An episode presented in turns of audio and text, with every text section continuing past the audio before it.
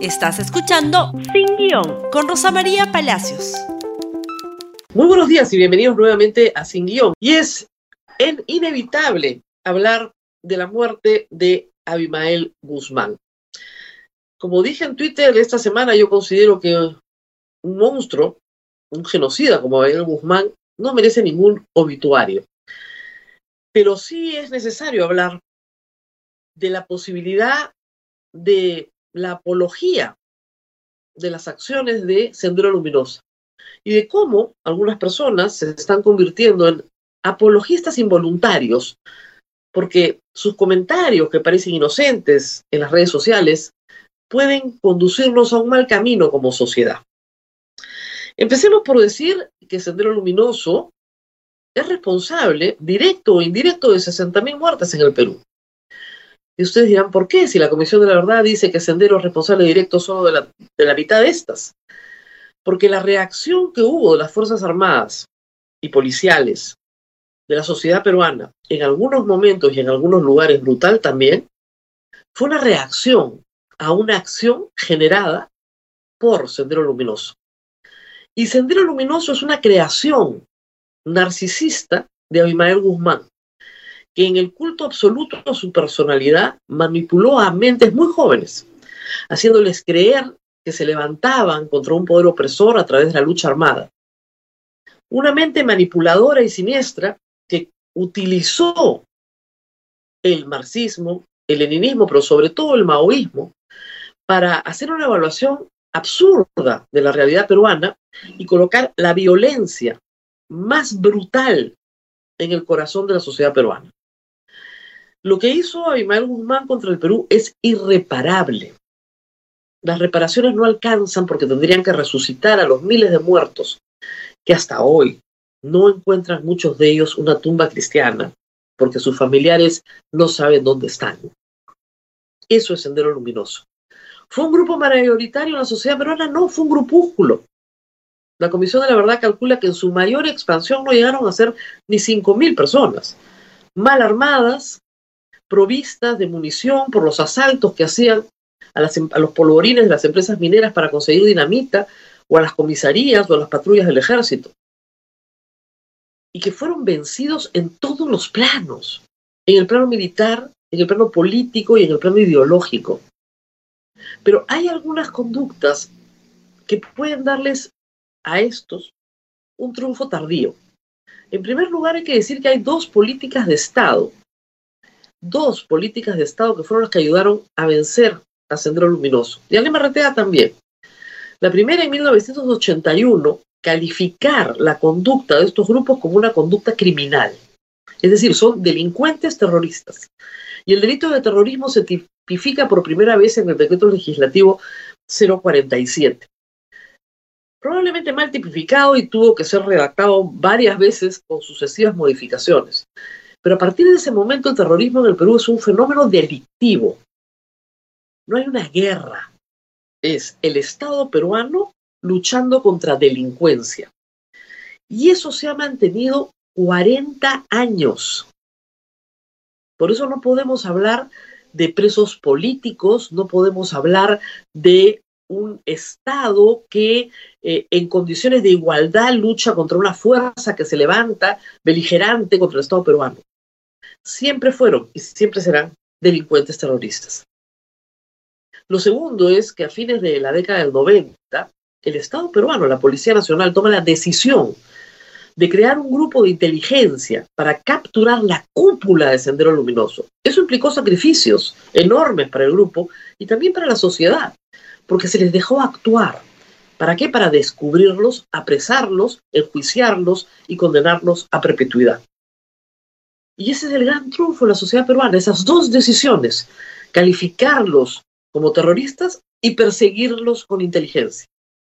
Cuando se respondió con brutalidad en algunos momentos y en algunos lugares, no se ganó la pelea, por el contrario, eso era exactamente lo que Abimael Guzmán buscaba, agudizar las contradicciones, hacer de los pobres más pobres, crear más violencia que viniera desde el Estado. Así no se le ganó, se le ganó con inteligencia. Y se le tiene que terminar de ganar a los remanentes en el Braem y a los acuerdistas del Movadef con inteligencia también. Aquellos que justifican ascender o han emergido este fin de semana, no es justificación. La pobreza no es justificación para actuar con violencia. Decir que ahí donde hay pobreza y no hay Estado hay violencia, no es cierto. Dice poco de lo que somos como sociedad. Los comparadores también. No, es que hay otros peores. No, peor que Abimael Guzmán no hay. Es un genocida.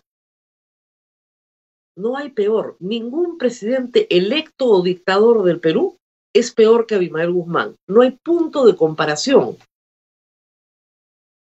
Hay también los incrédulos, los que dicen, no, no ha muerto. Francamente, creo que son bastante morbosos, ¿no? Que exigen la exhibición pública del cadáver está muerto porque tiene 86 años, le dio una neumonía y no sobrevivió. Estaba viejo y enfermo. Y murió en una cama de una enfermedad común. Privilegio que no tuvieron sus miles de víctimas. Está bien muerto. Banalizar. Todos son terrucos. El terruqueo. La derecha bruta y achorada ha hecho del terruqueo una bandera. Y cuando todos son terrucos, Nadie es pues terruco. Banalizar Sendero Luminoso es un error fatal. Invisibilizar.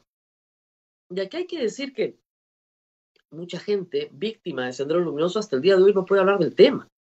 Y se entiende. Hay un trauma nacional. Hay muchas personas que han sufrido a manos del terrorismo que no quieren ni siquiera recordar pero no podemos invisibilizar el tema. Allí está el lugar de la memoria, una muestra museográfica donde usted debe llevar a sus hijos y a sus nietos para que vean lo que pasó en el Perú si es que usted no se los puede contar. Hay mucha bibliografía para adultos disponible para que se pueda leer y discutir. El negacionismo no nos hace bien. Y el negacionismo incluye, ¿no es cierto?, aquellos que dicen o con las Fuerzas Armadas o eres terruco. No. Las Fuerzas Armadas cometieron severas violaciones a los derechos humanos que no contribuyeron a la derrota de Sendero Luminoso. Muy por el contrario, que obedecieron a la lógica de Sendero Luminoso de crear terror con terror, de exacerbar a la sociedad peruana.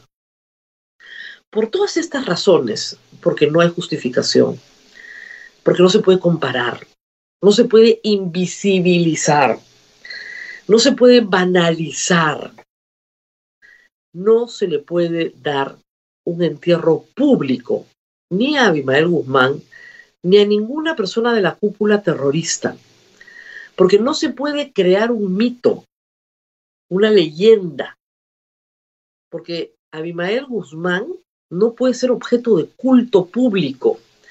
Y hay un brazo político pequeño, muy pequeño para la sociedad peruana, tal vez no sean ni 300 personas, pero estructurado, que se llama Movadef, que es el brazo político del Sendero Luminoso, que quiere imponer en el Estado peruano, en la sociedad peruana, una lectura falsa de lo que pasó en el Perú y contra el cual hay que seguir combatiendo.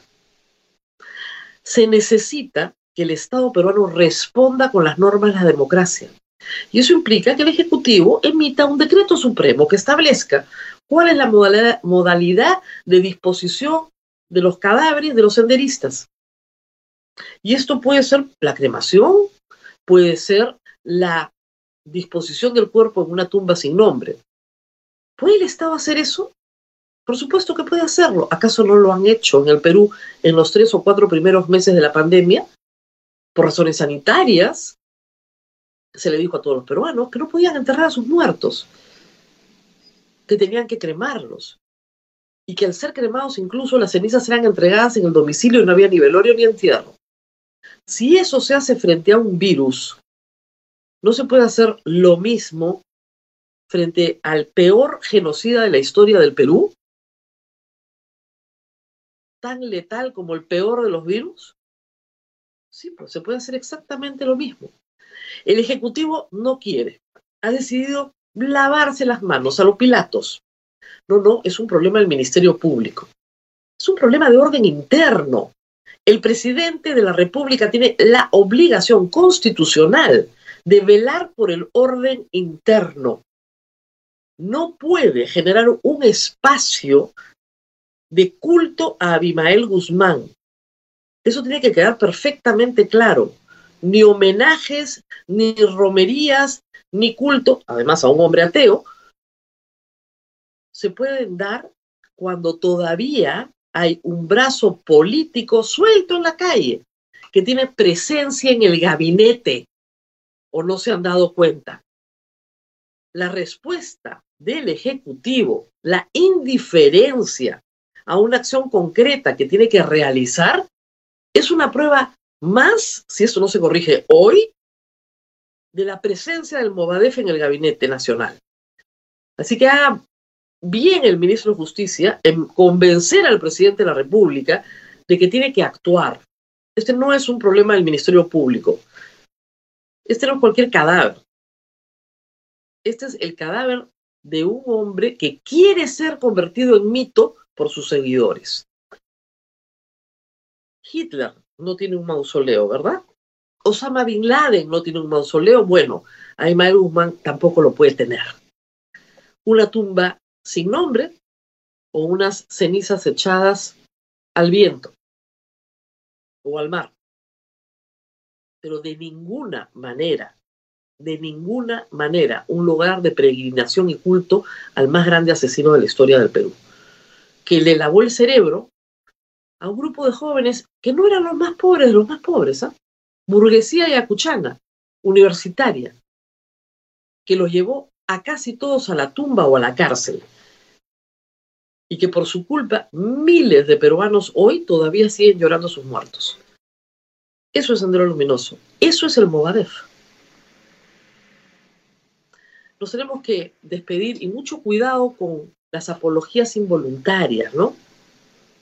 Las redes sociales están llenas hoy de apologistas involuntarios que tienen que ser educados sobre lo que pasó en nuestro país. Nos tenemos que despedir, vamos a continuar seguramente con este tema en estos días, pero esperemos una respuesta contundente del Poder Ejecutivo, porque si no, a confesión de parte, relevo de prueba. Nos tenemos que despedir, por favor compartan este programa en Facebook, Twitter, Instagram y YouTube. Nos vemos nuevamente el día de mañana. Hasta pronto. Gracias por escuchar Sin Guión con Rosa María Palacios. Suscríbete para que disfrutes más contenidos.